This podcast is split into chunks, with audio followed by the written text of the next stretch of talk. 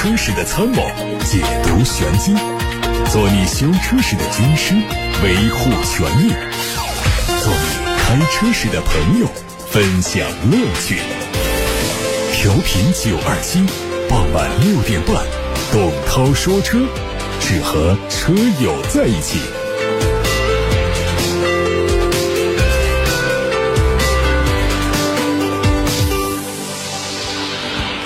各位好，董涛来了。欢迎听董涛说车节目的直播，在七点半钟之前，大家关于选车用车的提问，我都会在直播过程当中现场解答。提问的通道有热线电话八六八六六六六六打通留言，还有董涛说车的微信公众号也可以留言。看新闻，领克汽车在二零二二春夏发布会上公布了它的智能电混新技术。这项技术呢是源于雷神智能混动技术平台的，涵盖了三款高热效、高性能的混动发动机，两款高效率的混动变速器，匹配多款不同规格的高。性能动力电池和两款高功率的后驱电机，提供了 HEV、PHEV 两种动力形式。率先推出四驱一百八十公里的纯电续航产品的同时，还有纯电续航六十公里、一百公里、一百五十公里等不同版本的插混产品。另外，领克还发布了一台新能源四门 GT 概念车，概念车以日出为灵感，外观采用了渐变涂装，一体成型的玻璃车顶，车内采用了丹宁布制成的木纹悬浮式的仪表台，一体化的折叠控制器。即天鹅绒的零重力座椅、纯手工编织的地毯等等。今年领克将推出四款智能电混产品，两年之内再推三款。到二零二五年，领克会实现全系车型电气化。苹果在今年的全球开发者大会上发布了全新的 CarPlay 车载交互系统。新一代 CarPlay 的车载功能得到进一步拓展，可以向车内多媒体中控屏、数字仪表、娱乐显示屏等多块屏幕上发送内容，还可以读取车辆的各种数据。在 CarPlay 界面中显示行驶速度、燃油余量、车内温度等信息。用户也可以个性化定制自己喜欢的显示界面。另外，还增加了对小组件的支持，可以在仪表盘上查看天气 APP 和音乐 APP 的速览信息。另外，CarPlay 预计明年晚些时候会正式发布，先期支持包括路虎、奔驰、保时捷、日产、福特、林肯、奥迪、本田等在内的十五个汽车品牌。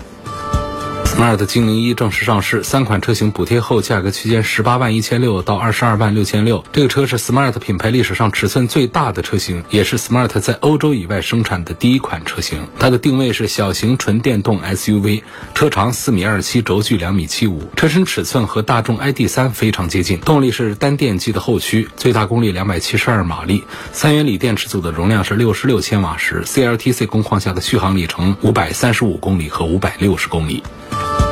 哈弗大狗的追猎版售价公布了，三款车型的价格分别是十四万八千九、十六万一千九和十六万七千九。这台车是在哈弗大狗基础上进一步加强越野属性，看起来呢是有非常硬派 SUV 的风格。内饰在普通版的基础上，对门板、仪表台都做了全新的软质包裹。配置上新增了寻迹导航、人脸识别、遥控泊车、驾驶模式记忆和座椅记忆，加上外后视镜记忆、座椅清洁和等离。发生器驾驶模式选择上增加了草地和碎石两种新模式，把驾驶模式提升到了八种之多。动力还是一点五 T、二点零 T 配七速湿式双离合。凯迪拉克全新 SUV 在国内的专利图已经出现了，预计定位在紧凑型的 SUV，未来可能会命名叫 GT 四。外观方面，整个车头的设计和 XT 四非常接近，有可能用两种不同的中网。侧面比较修长，融进了跨界风格。车尾看起来熟悉，保留了两边双出的排气。内饰。是参考现款 ST 四来说，整体用料讲究，但缺少了一些目前流行的科技氛围。希望新款车型能够有所提升。再看一组本田全新思域两厢版的路试照片，细节上看出已经高度接近量产。测试车的前脸和普通版思域基本一样，车尾是溜背造型，贯穿式的尾灯还有小鸭尾，下方是双边两出的镀铬排气。内饰延续三厢的设计，动力可能也会和三厢版一样用 1.5T。继比亚迪海鸥现身路试测试之后，它的内饰照片也被媒体拍到，最快年内上市。它的车身尺寸相比海豚更加紧凑，内饰高度接近海豚，配备了液晶仪表和悬浮式的旋转屏，下方是拨片式的换挡和金属功能的按键。动力还没有准确消息，估计会用比亚迪海豚同款的系统，续航里程在三百到四百公里之间。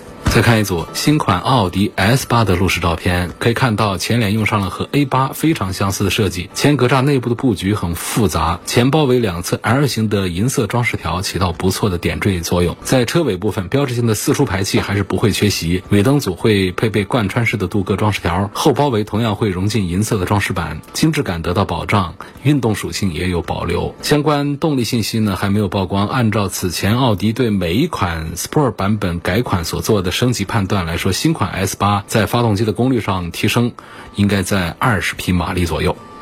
广汽传祺的全新紧凑级 SUV 影酷会在七月份开启盲定，八月份开始预售。新车是巨浪混动首款 SUV，前脸 V 字形的无边界镀铬格栅，配备的是扁平狭长的头灯，侧面是非常大倾斜角度的地柱，车尾是大尺寸的三段式镂空扰流板，尾灯从地柱位置向下延伸。2.0T 版本会采用竖向布局的双边四出的排气，其他版本都是隐蔽式的排气。内饰方面，燃油版、混动版。分别用的是红色、黑色撞色以及孔雀绿与黑色的配色，搭配全液晶仪表和悬浮式的中控大屏。大众 ID 系列又出一款新车型，叫 ID 一。相关信息在网上出现，它基于大众的 MEB 平台，外观是大众 ID 系列的家族化设计语言，车身尺寸可能跟目前在售的 Polo 比较接近。动力是前置单电机，最大功率两百三十四匹马力，零百加速六点九秒钟，纯电续航里程在四百公里左右。预计在二零二五年左右正式投产，估计约合人民币的售价是十四万元左右。相信大众也会把这款入门级的纯电动小车引进到中国市场。至于未来会不会取代 Polo 的位置，我们拭目以待。各位刚才听到的汽车资讯来自董涛说车，开始回答大家的选车用车提问。明女士说：“我最近想换车了，就看中了奥迪 Q 五，还有宝马叉三，都是低配的。问舒适性、油耗、故障率、后期保值和维护保养方面考虑的话呢，应该是选谁更好？颜色呢是选黑的保值还是白的？另外网上看了一些关于宝马品牌的负面新闻，包括没有安全气囊传感器、烧机油等等，请问是否属实？先说后面这个问题，这些负面新闻都属实，报的。还比较多，烧机油这已经说了好几个月了。安全气囊传感器呢，是最近五月份才在视频媒体上爆出来的一个事儿。五月底的时候呢，我曾经就这个宝马的安全气囊传感器这个话题呢，跟大家做过一番分析。就是我虽然没有给出结论，但是大家听听我说呢，大概自己也会有一些感觉。就是安全气囊的起爆呢，有两种原理，一种是通过传感器接触到了碰撞信号之后呢，来把气囊点燃打开，还有。一种呢，它是一种速度传感器，它非接触的，装在它的 A 柱上，它根据这个速度的突然降低来判断车辆需要打开气囊进行保护。据宝马解释说呢，你没有找到我的碰撞传感器，是因为我采用了速度传感器，我气囊一样可以打开，这是不同的技术路线而已。这一说啊，让人没话可说了，因为现在没有数据证明速度传感器的反应比碰撞传感器的反应慢，它反正是个传感器。反正是用来点燃这个安全气囊里面的起爆装置的。那现在你也不好反驳说，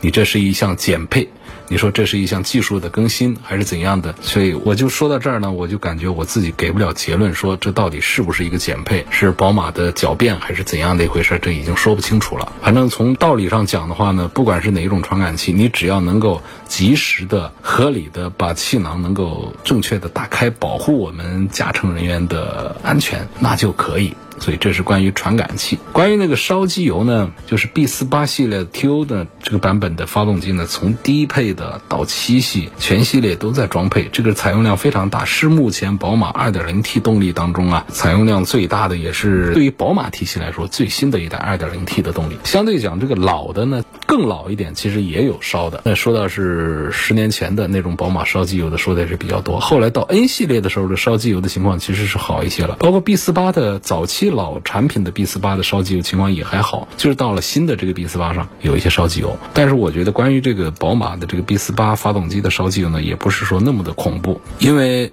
烧机油的程度不同。如果只是轻微机油消耗的话呢，其实对于当代的涡轮增压发动机来说是一种比较正常的技术现象，就是谁都没有办法能保证我家的发动机一个烧机油的案例都没有，所以普遍都存在。烧机油只是或多或少少量的机油消耗，它根本不影响任何使用。就是在一个保养周期，你要留心观察这个液面的变化，它是下降了一些，但是等到你换机油的这样一个周期到的时候，它的机油也在一个合理的剩余范围。它不影响车辆的任何的性能，这是没有问题的。但是有少数运气不好的，就是它的机油消耗到了标准值之下，那这种那就要进行处理。如果是在质保期，就还得搞索赔啊等等这样的一些事儿。那么有没有烧机油烧的比较过分的这个宝马 B 四八发动机呢？这样的案例有，不然的话哪来那么多投诉呢？是有这样投诉，所以我回答第一个问题就是它属实，但是呢还看运气，不是说所有的都烧的不得了，只是少量的在烧，然后是极少量的烧的比较多。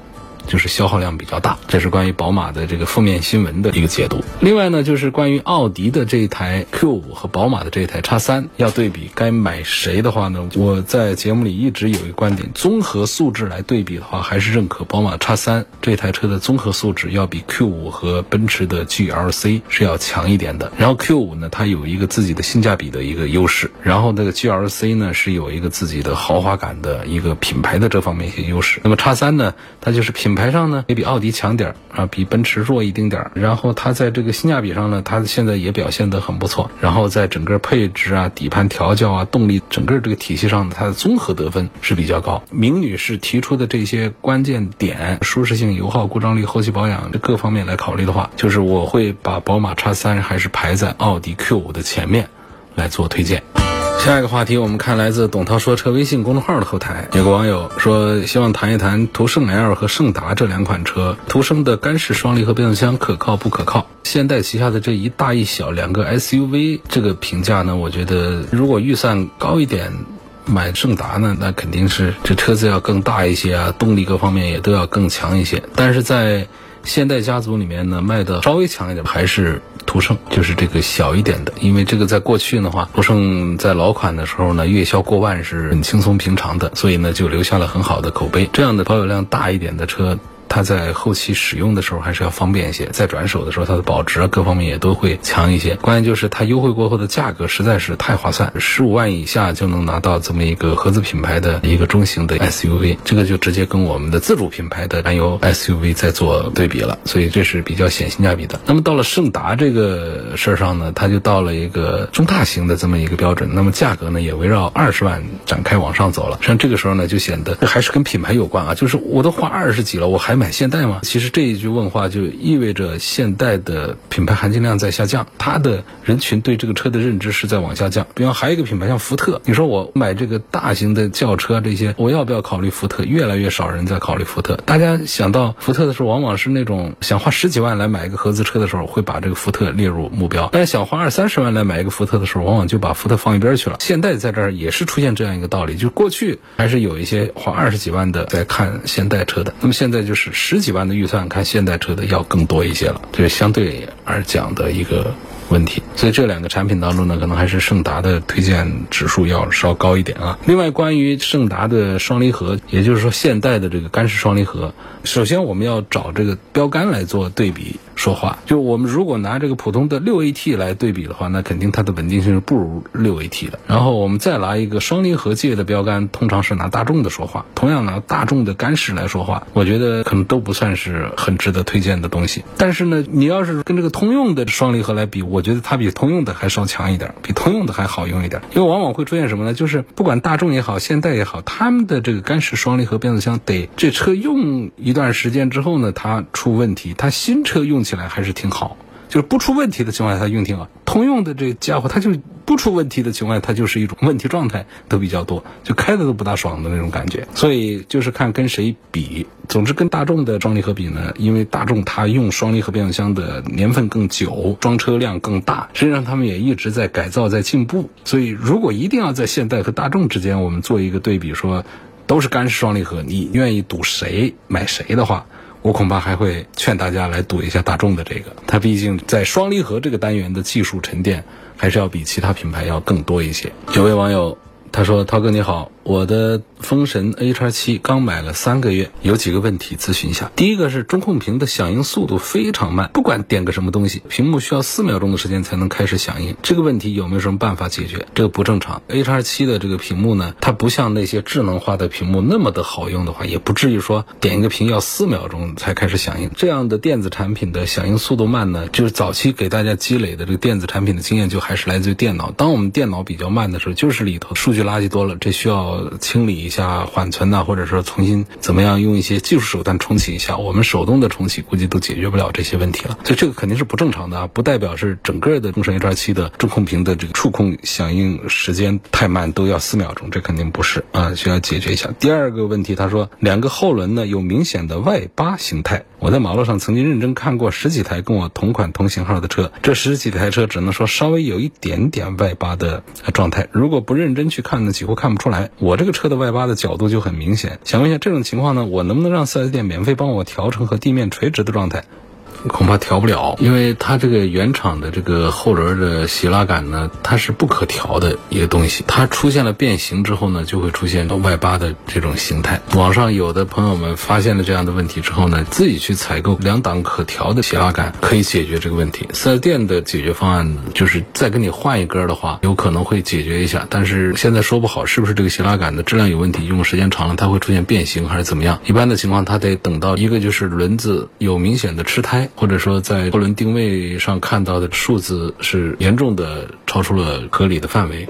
才会来做解决，所以调的话估计调不了，应该是做一个换件的一个处理。这个事儿确实是在一些 HR7 车主那儿反映过。但另外一点要说的就是，其实这个有一点点外八呢，其实不是个什么严重的问题。就是你看到我们有一些喜欢搞改装的朋友，他为了车的动态性能更好，他自己把这个好好的一个车把它改成外八呢。这个外八呢，它可以让这个车子在行驶当中呢极限更高。当然，这都是改装车玩的一些东西。我们开一个十来万的一个家用的 SUV，一般不追求这些。我们追求的是，这车在路上开着，我起码得平平稳稳。从背后看起来呢，别是那种看的碍眼的那种外八的那种形态，这个我是可以理解。所以有一点点，我觉得就像不注意看不出来的话，大家根本就不要把它当做一个严重的故障，要去把它给排除处理掉。但是如果说一打眼就是严重的那种外八的话，这种是要想办法去解决，还是到四 S 店去。从这个索赔的角度去看，是用什么方法换一套新的拉杆来解决这个问题。如果想彻底的解决这样的一个问题的话呢，好像是说有网友说是在网上是可以找到那个可调节的这个斜拉杆来把它更换上。把它调到一个正常的四轮定位的一个数值，这个就不会再有外八角。第三个问题呢，他说油门的响应速度也比较慢呢，说好几次呢，这个车子得踩了油门呢，车子起步慢两到三秒之后呢，车子才突然往前一冲，这种情况，这个跟车子的发动机的排量不大。是有很大的关系，就是涡轮增压的这些机器呢，都有这样的，包括一些大排量的，为什么现在都在加四十八伏啊？其实，在解决涡轮增压机器他们在中低速的时候提速的这种顿挫感。加了四十八伏之后，低速它会提速更加的平滑一些、平顺一些。这不是说一点五 T 这样的动力了，就是二点零 T 的，甚至是更高的一些。你如果出现那种急加速、涡轮增压的这种运转特性，它都会表现出那种一脚油门下去，它没有突然来劲，要过个半秒、一秒甚至两秒的时候呢，一下子转速起来，车子又跑起来，这就是涡轮增压的典型的。为什么很多人迷恋于大排量自然吸气呢？就开的像个电动车一样的很顺滑，油门给多少转速马上来多少，车子的提速马上跟着就起来，很平顺很线性。那是大排自然吸气动力带给我们的印象。小排量的自然吸气以及涡轮增压机器都有这种踩油门之后，而涡轮增压机器又会有多一个特点，就是它会突然一下来劲。你比方说，这是一个1.5升的自然吸气，它也是踩下去。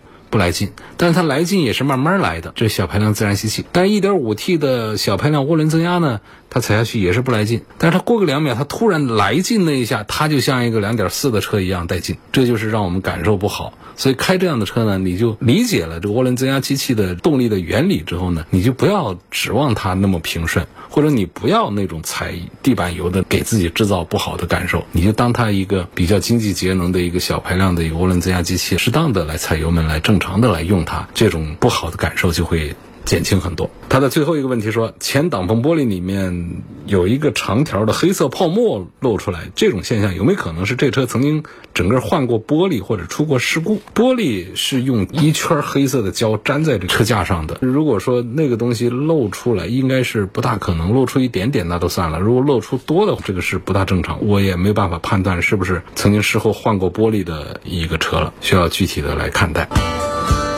来自董涛说车微信公众号后台的话题，有个朋友说，在抖音上我看到有一些走资源的车，就是上了牌再卖的车，价钱比四 S 店便宜好多。问这种车子有没有问题？最近看的一台叉 T 五，三十五万多的两驱豪华版的，包牌包税价只要二十七万，希望给讲解一下这样的车子我们能不能买，会不会有什么质量问题，需要注意哪些？咱们买东西啊，有一个总原则，就是过于便宜。应该是没好事儿。四 S 店这个渠道的价格来作为一个参照呢，还是多少来对比一下比较合适？比方说，你这个三十五万两千七的车呢，现在会还价的话呢，还到三十万以下是有，但是半下地肯定得突破三十万。你这个包牌照才二十七万，那便宜这几万块钱，他这车从哪来的？有一种情况呢，比方说走的是大客户这个渠道出来的，流向市场的这种概率不大。一般的真是占便宜的这种车，一般来说。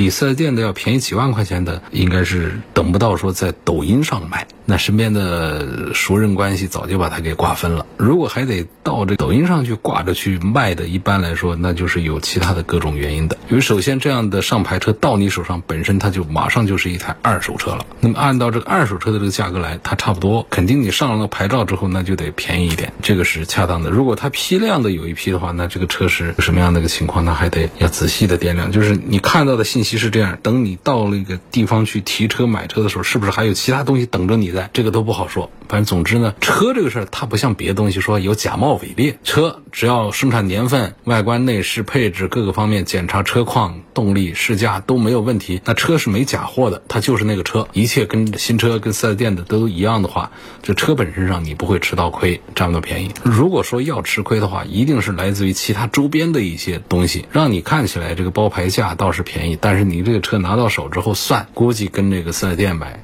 都是一样的价格，那还算好的情况。不好的情况，把你搂进去之后，让你损失更大，这种可能性都有。所以呢，不管是买车、买房、买什么什么大件小件，就是如果它的价格便宜的太离谱的话，它往往就不是一件好事。有个网友说：“涛哥，我问个问题啊，我这车疫情期间一个多月没动呢。”电瓶的电呢就亏完了，换了五二塔的电瓶，到目前就两年多一点。前两天用车之后呢，准备挪个车再打火就打不着了。有朋友说电瓶坏了要换电瓶，找人搭电试了一下，确实打不着火。用了两年多，差不多平均每天开四十公里左右，怎么会电瓶这么容易坏？好多朋友都是五六年才换电瓶，我现在还不能肯定你这个电瓶坏了，因为你放了一个多月，电瓶电亏完了之后，你再给它充电的时候，有没有让它的电充饱？有没有让它吃饱？是不是又饿了，又没电了？就是你放了一个多月，整个电亏完了，你用打火线把车打着之后，然后没跑多久。你又放到那儿，那那点儿余电它就很容易再跑光。是这样来的话呢，我觉得你下次要把这个电充饱再用，唤醒这个电瓶，这是一种可能性啊。另外一种可能性呢，也不是没有，就是瓦尔塔它的假货是比较多。如果是一个翻新电瓶，假货东西的话，那可能这就是说你再怎么充电，它后面它也活不长，这个电瓶呢就是得报销了。这个知名品牌啊。不管是电瓶也好啊，什么膜也好啊，等等这样东西，往往就是这种翻新的假的东西啊，层出不穷，满世界都是。所以买电池的时候，一定要是原包装的，自己打开查看包装盒的做工、纸张的材料、印刷是否清晰、印刷的品质。那假货的印刷品质，它自然就会差一点。再就是质保卡，原装的肯定有质保卡，质保卡还要看它的印刷字体、纸质。是否全新？然后就看电池，电池上的日期、数字编码，看印刷字体是否模糊。在太阳底下看，它是会反光的。然后在标签右上角呢是有防伪标和防伪编码的，那可以打旁边的售后电话来查一下是不是正品。再就是还看时间，就是电池它是有寿命的，要买生产年份比较靠近的。如果电池已经过了一年两年的这样的，尽管它是个新电瓶，但是我们还是要慎重的考虑。所以你这个车呢，换的电瓶两年多，现在没电了，是属于哪种情况，还得具体的来判断。一般来说，不至于说这么的不耐用的。有问朗逸1.5升自然吸气的车动力怎么样？还有它的 1.4T 的顿挫感怎么样？我前面开场说过了，这个大众的干式双离合变速箱呢，它不出问题的时候开着挺好的，没啥问题。这是关于它的干式双离合。关于那个1.5的这个动力输出家用怎么样？那肯定是慢，但是它配 6AT 呢，它倒是稳，稳当当的。不到十万块钱买一个大众的这么大一个 A 级轿车，动力弱一点呢？认账，因为开起来还比较的省心。我觉得在动力好一点的 1.4T 配七速的干式双离合和动力弱很多的1.5升的 6AT 的这套动力组合之间呢，我恐怕还会赞成买这个1.5升的低配的自然吸气的更多一点。我是一名传祺 GS4 Plus 车主，每天上下班至少六十公里。最近这油价这么高，一个月油费小两千块，我想买一辆五菱的 Mini。代替日常上下班，从这个成本的角度考虑呢，不知道有没有必要性。你要从成本角度考虑，当然有必要性啊，电费多便宜啊！这样的小车，它几万块钱，就不考虑它的保值的问题，开个几年就会把这个油钱都把它给省回来。从这个角度讲，我觉得是有必要的。下面有个朋友林先生。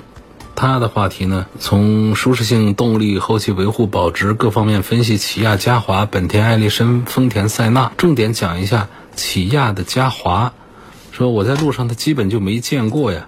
这车已经上市快一年了，这怎么就卖的这么差？起亚早前刚到中国市场来推的那个大嘉华呢，在市场上呢表现还是挺棒的，还是不错的。但是还是我今天在节目里说过的，就是韩系品牌，你让大家花三十万去买它，它这车的配置堆的再高级，大家也觉得好像这事儿不对。所以这个品牌打造啊，非常的重要。品牌进入到。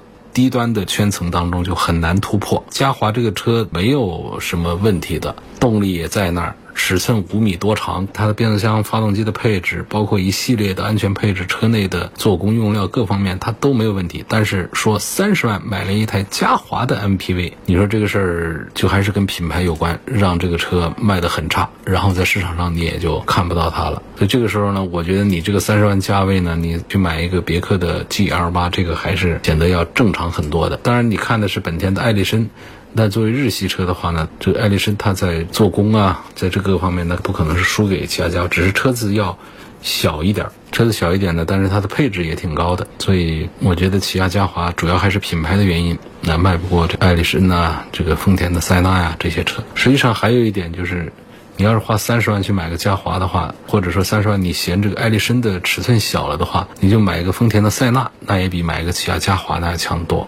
因为丰田塞纳也是一个三十万级的一个车，三十万级的车，它的尺寸也不比嘉华小，那品牌上呢更硬了。丰田不说丰田这个品牌的硬，还有就是塞纳这两个字儿也挺硬的。所以这个林先生的话，我建议你还是重点去看那个丰田塞纳。尽管我在节目里也多次的批评说，哎呀，塞纳车做的并不厚道啊，但那都是视觉层面的，就是用料啊这各方面。其实整车这个方面，你说三十万一个塞纳，是不是就不如别人嘉华呀？这各方面就差很多。这个也不至于，只能说跟这个传统的我们的这个像 G 二八这些比的话，我觉得它是不够厚道的。好，今天就到这儿，感谢大家收听和参与晚上六点半到七点半钟直播的董涛说车节目。我们明天晚上六点半钟继续在这里等候各位。